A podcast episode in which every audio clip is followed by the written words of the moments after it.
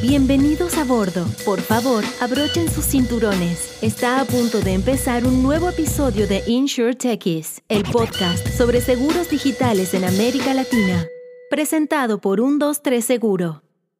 Bienvenidos a un nuevo capítulo de Insure Techies. Hoy un capítulo especial súper interesante con Ícaro de eh, B3 de la Bolsa de Valores de San Pablo de Brasil. Él es superintendente de productos de seguros, así que vamos a, repasar un poco qué está pasando en términos de regulación.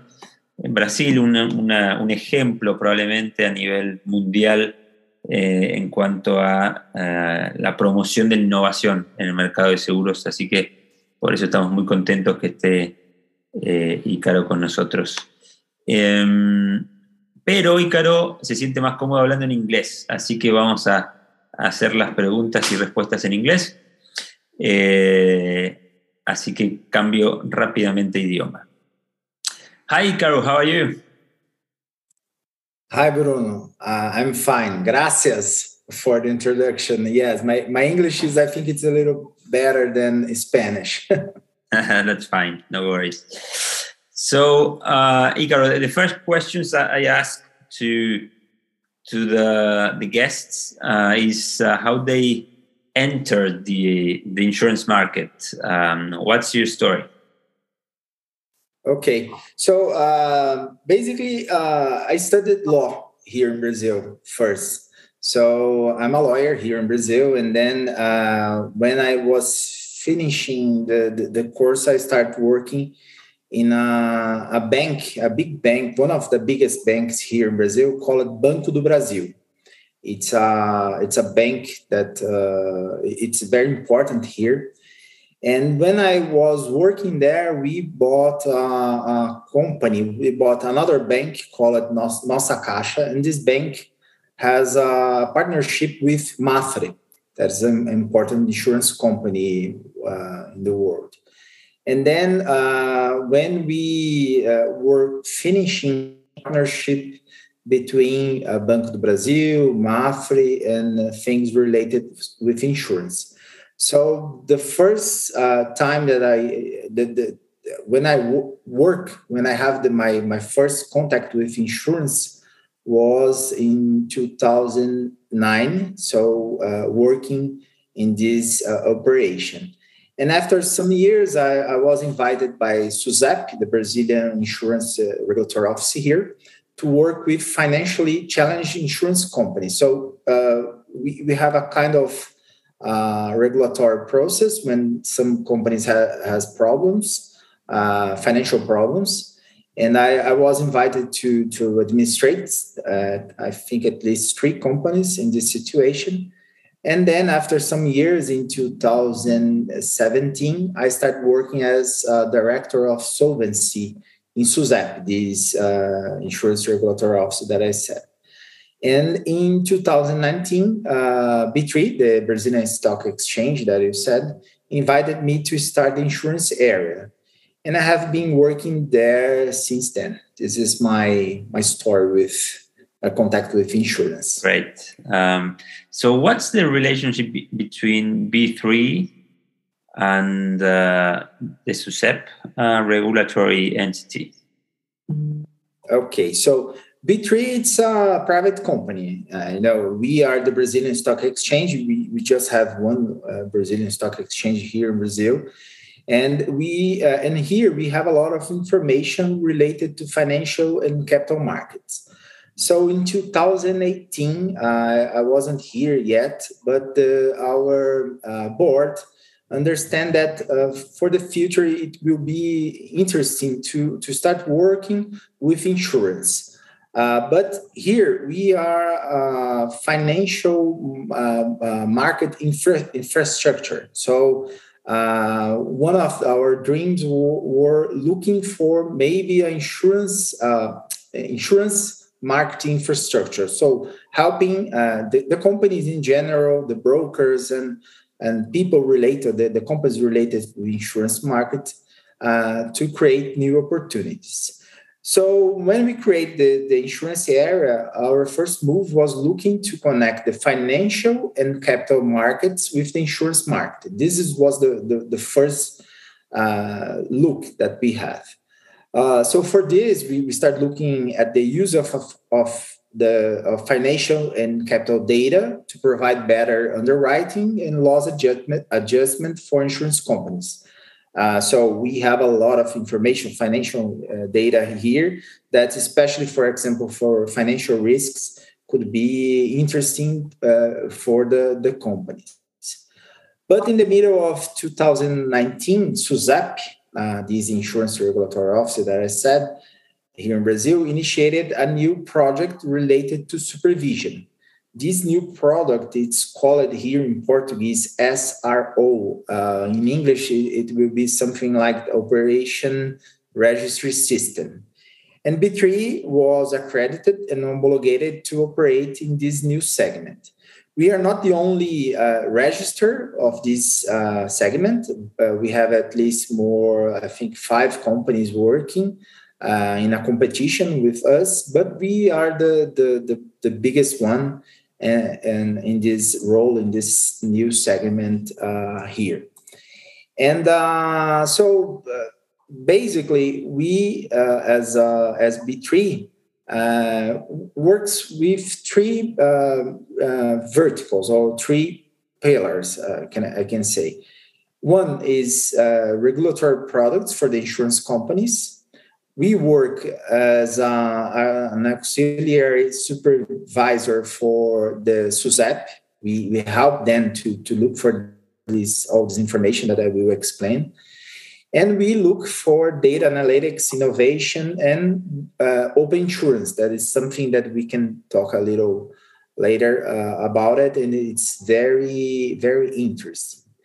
So specifically uh, about the operation registry system and the supervision uh, uh, vertical that we have here, in a nutshell, uh, the work involves the registration of policies, claims, payments, premium, payment flow, beneficiaries, all, all the, the uh, so we need to, to register the full cycle of the insurance policy here and with this information, SUSEP can better supervise the market. So they use us as registers to, to get uh, more information to, to supervise the market.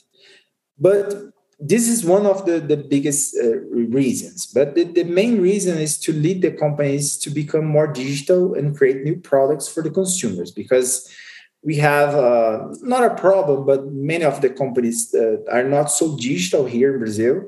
And SUSEP understand that uh, with a, a, huge granularity of information, uh, they can do uh, new kinds of products and work digitally better.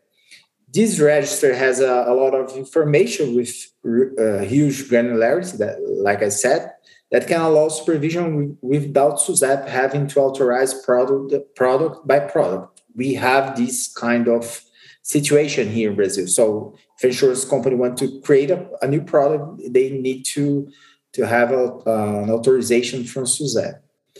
So in the last one year and a half, we at B3 have registered at least 200 million events of insurance policies here. And we have about 80 companies working with us. Uh, this experience of register is unique in the world and, uh, and will provide information not just for SUSEP, but for all kinds of purpose. And for example, with this data, we can have more certainty of claims in some kind of disasters.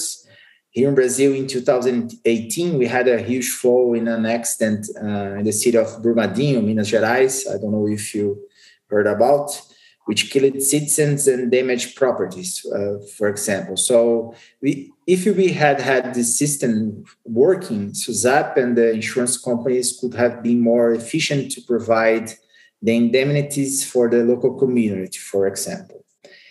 And uh, related with data analytics and innovation, uh, well, so with all this information that are re- registered here, we can work with the insurance companies to create data analysis.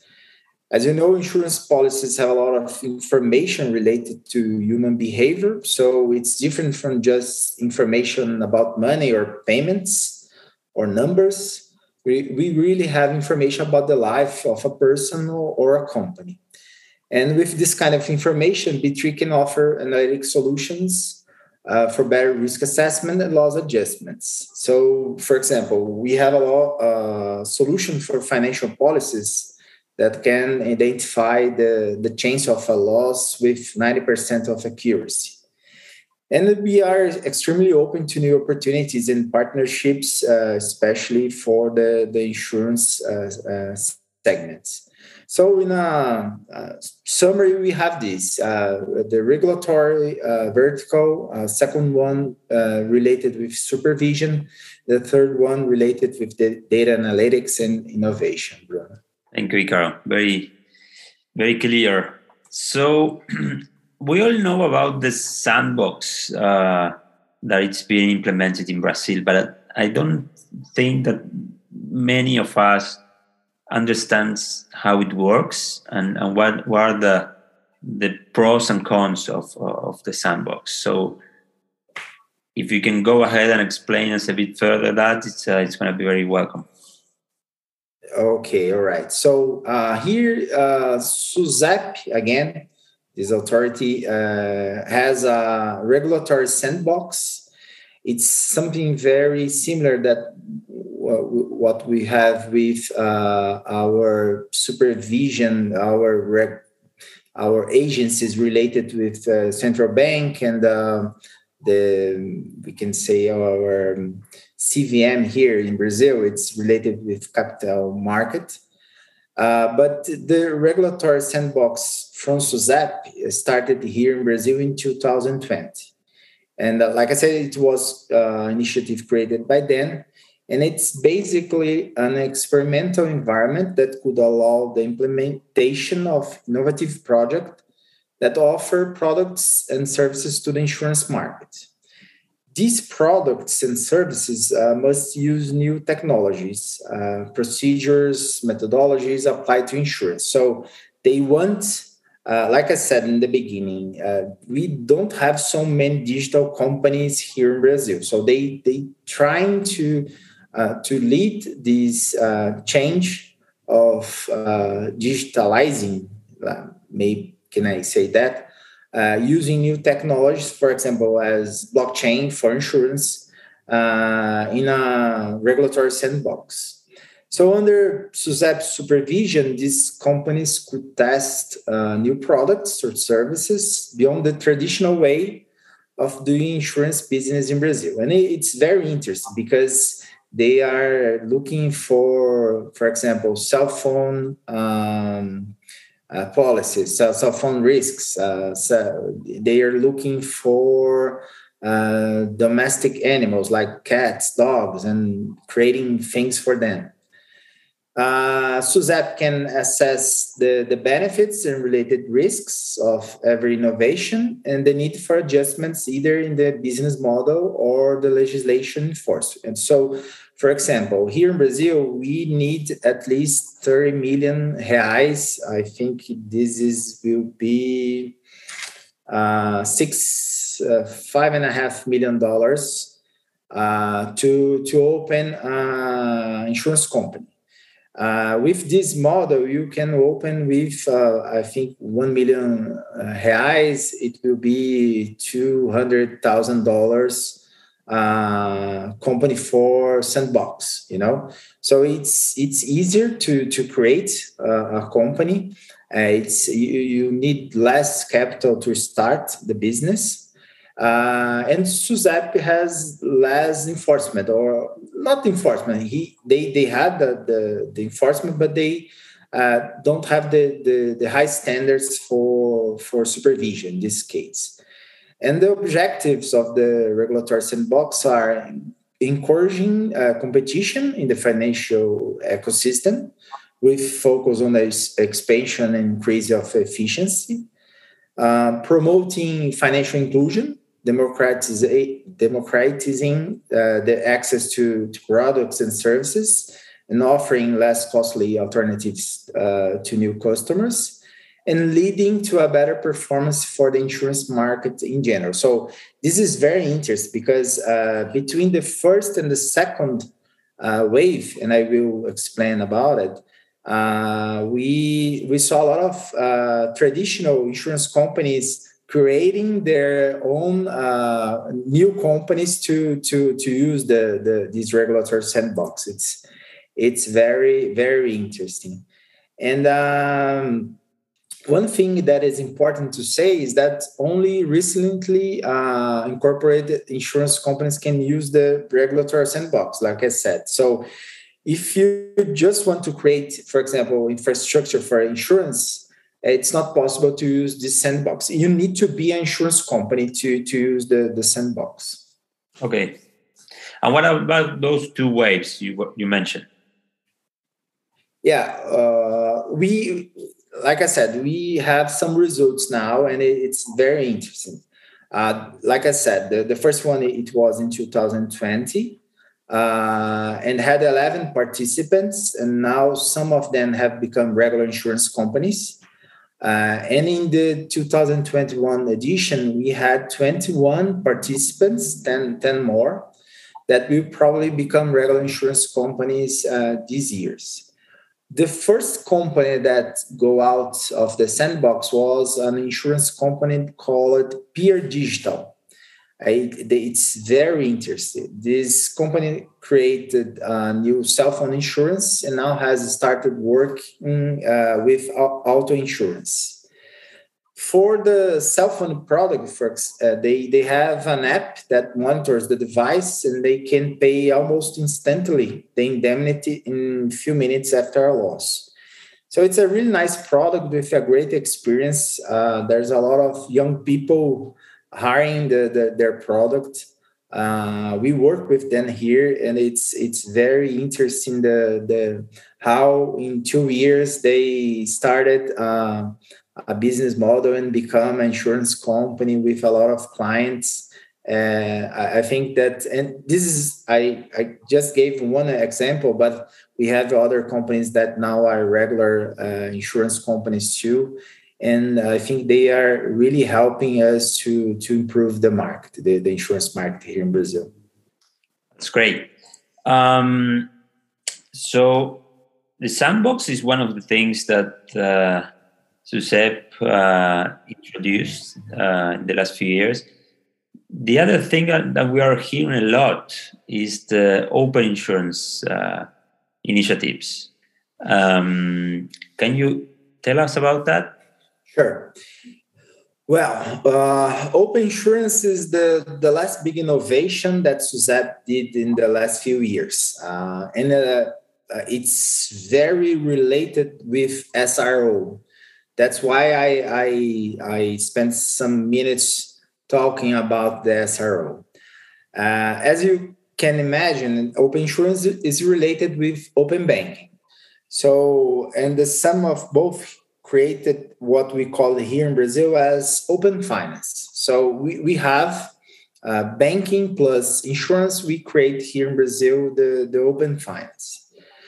So three three years ago, I think our central bank started the discussion about open banking and initiated a discussion about insurance products sold by banks. Like I said, we have uh, some banks that uh, those groups in their groups they have uh, insurance companies and they use the the the, the, the balcony maybe I, I, can say that to, to to sell these kind of products and when this appeared SUSEP raised their hand and said oh no this is my area and I I will uh, regulate this. And since then, they start looking at the open insurance.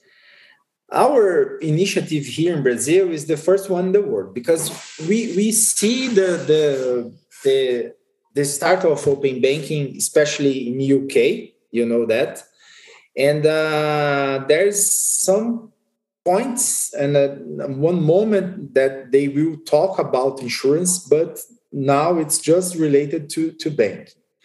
So Brazil started uh, in the uh, in the, in the start this this discussion, and we are in um, in phases more advanced than UK, for example. And the objectives are very clear. It will be possible for insurance consumers to consent to share their, their information from company to another. This sharing needs to be done with a high standard of security, so that we have a lot of encryption systems and etc.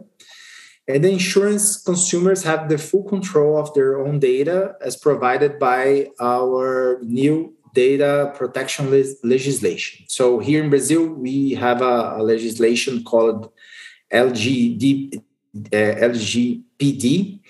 Uh, it's the same, almost the same uh, leg- legislation that we have in Europe called GDPR. So it's uh, basically it's data protection and the, the possibility that Icaro or Bruno has uh, the opportunity to share or not share the, the, the uh, your personal uh, information. And for this journey uh, of open insurance, we have three phases. The first one is implemented and is related to pu- public data from products and services from the insurance companies. So this one started in December last year. Uh, here uh, at B3, we create a platform to help insurance companies to to to to be prepared for for these phases. And uh, basically we share between the, the consumers and the insurance companies uh, products type of products some addresses of uh, insurance companies uh, some um, uh, telephones for for call center, for example, and things like that. The second one will start in September 2022 and is related to data subject to consent, uh, related especially to consumers. So, uh, if I have uh, a policy uh, with the insurer A and I want to send this information for insurer B, I can send I can send this information through the, the platform that we um, all the companies are creating, and we B3 uh, offers a kind of service uh, to help them. And the last phase is related to the, to the beginning of high insurance products and services. This is for me, it's the, the most interesting because you uh, you will uh, be uh, able to, uh, for example, use your uh, WhatsApp. That is um, uh, a way to communicate. you an app. You can start um, the hire of insurance product through you your WhatsApp. You know, or you can compare um, some kind of products through your, your WhatsApp. It's a, an example, could be another app, and etc. And it, it, will be open uh, very fast. Uh, the opportunities uh, for the for the consumers. Uh, um, sees for some possible solutions, but we usually uh, say that it's almost uh, uh, uncertain or difficult to to uh, understand or, or, see other opportunities. You know, Bruno, because uh, after this opening. Uh, we can have a, a, company in the countryside in a garage in a, a guy with 20 years creating something very different that we are not thinking or looking for. But uh, some solutions that they think it's like a marketplace is promoting competition. Apps and solutions focus on innovation and convenience to consumers, for example, and a full digital cycle of higher insurance. So uh, remember, when I said about uh, the SRO, uh, we are creating a huge granularity of information for supervision so we, with open insurance, we can provide an environment where you can create everything or create different things for, for the insurance market. And at the same time, SUSEP could be a good supervision, a better supervision because because we need to do the register here at B3 and uh, they they they see what it's happened and if they need to change uh, something related with solvency for example or to avoid some kind of conduct we can do this uh, they can do this with the information that we have registered here. Nice. Very very interesting. So we're uh, beginning to to end the episode but i always ask about your personal views or visions about the future of InsurTech. Um, so you said some examples of the possibilities that these regulations are are um, uh, making available, but your personal view, we got with the sandbox, you insurance companies and insurance products with the open insurance. I think a more flexible uh, environment to, to operate. And we have at the moment a very complex market situation. So, for the next five years, what do you think is going to happen? Okay. So, Bruno, I don't want to be a futurologist, you know, here, but I think that the market in the five, the next five years will be based on data, data, data all, all the things that I see here, uh, they are related with data. So when we, we talk about IoT, uh, it's related to data. Embedded insurance, it's related to, to data. When we talk about parametric, insurance, uh, it's related to data. Uh, and here at B3, we are looking for this as not only for insurance, you know, we are looking for this for financial markets, for uh, the capital markets, and all retail and and etc. So uh, my uh, point of view is that we, at least here in Brazil, we don't use uh, the amount of data that we have to do uh, maybe something uh, personalized for for a person or for a company we need to, and I think that this this is will will ha- uh, happen in the future. Uh, we need to be more specific to to see or to uh, understand a risk. So um, for the next five years, I think the the, the word is uh, how we can look for all this information that we now are having access, and how this information could create uh, good solutions uh, for all kinds of problems that we have, like prevent fraud, like um, AML, like other things that uh, we have it here. And related to data, we have all these kind of things that I said.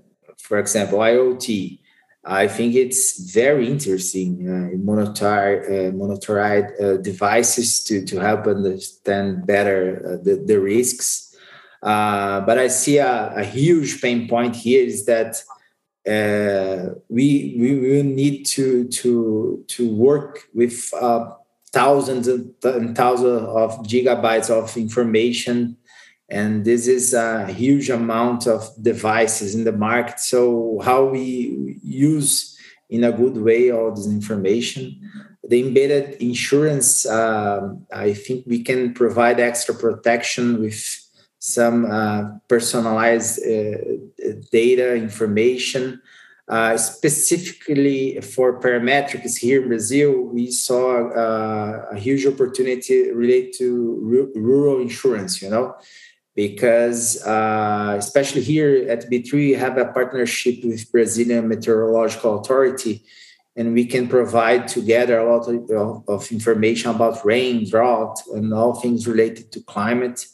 So uh, at the beginning, the end, I think that data is the, the, the most the, the thing that's most interesting for the next five years and all the other things will probably uh, come from from data for a good analysis of data you know